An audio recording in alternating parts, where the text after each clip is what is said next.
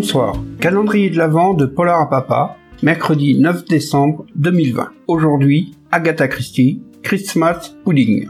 L'auteur. Est-il encore besoin de présenter Agatha Christie?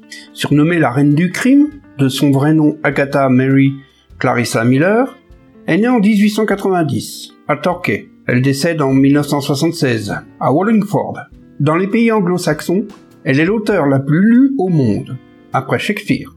Ses nombreux romans policiers ont pour personnages principaux Hercule Poirot, un détective belge, et Miss Marple, détective amateur. Elle écrit quelques histoires sentimentales sous le pseudonyme Mary Westmacott. Elle est l'auteur la plus traduite dans le monde. Elle a publié 66 romans, 154 nouvelles et 20 pièces de théâtre. Nombre de ces romans et nouvelles ont été adaptés au cinéma, au théâtre, en livre audio, en feuilleton radiophonique, à la télévision et même en jeux vidéo.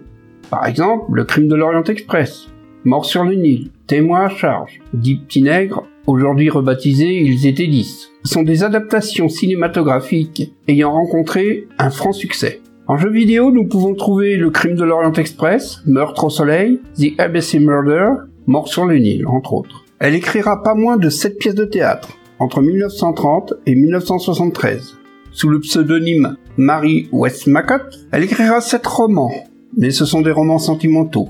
De plus, elle rédigera deux recueils de poèmes, Hero of the Dream en 1925 et Poème en 1973. En 65, elle rédigera aussi un recueil de poèmes et de nouvelles, Start Over Bethlehem. Hercule Poirot apparaît dans 33 de ses romans et 52 nouvelles, alors que Miss Marple apparaît dans 12 romans et 20 nouvelles.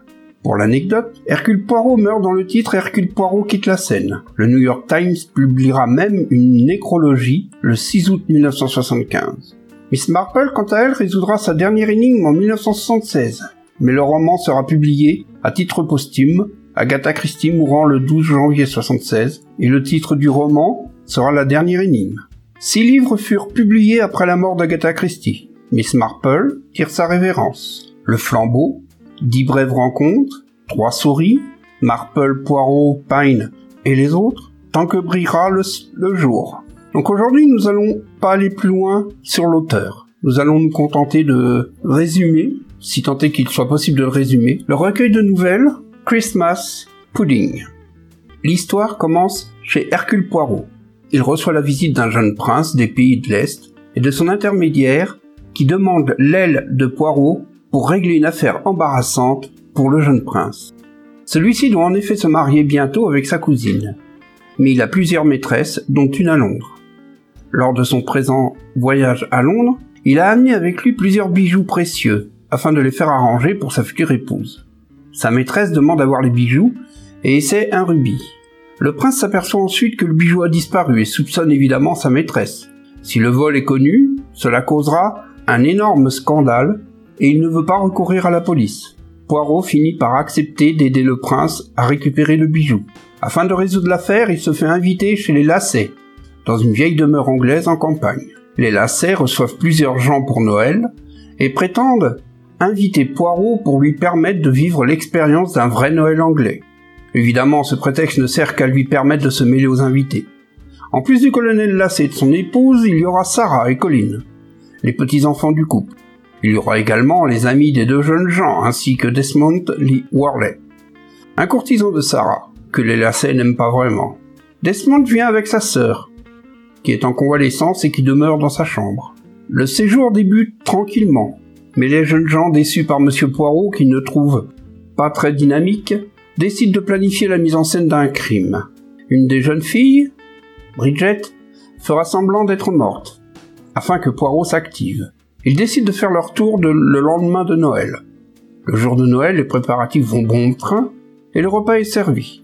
Le repas est clôturé par le fameux pudding de Noël qui fut préparé d'avance et auquel chaque personne présente a participé en tournant la pâte à tour de rôle. À l'intérieur du pudding se retrouvent les objets habituels, pièces de monnaie, boutons, etc. Le colonel Lacet trouve dans sa portion une pierre qui ressemble à un rubis. Tous sont étonnés et Poirot garde la pierre précieuse. Bien qu'il ait retrouvé le rubis, il poursuit son enquête. Le lendemain matin, les jeunes gens décident de faire leur mise en scène de meurtre. Bridget s'étend dans la neige, on met de la peinture rouge pour le sang, et on laisse des traces dans la neige. Les jeunes vont chercher Poirot, mais lorsqu'il arrive, ils découvrent que la jeune fille est réellement morte et tient dans sa main le rubis. Un crime vient-il d'être commis? Y a-t-il un lien avec le rubis du prince? Voilà. C'est tout pour aujourd'hui, et je vous dis donc à demain pour un nouvel épisode du calendrier de l'Avent des Polars à Papa.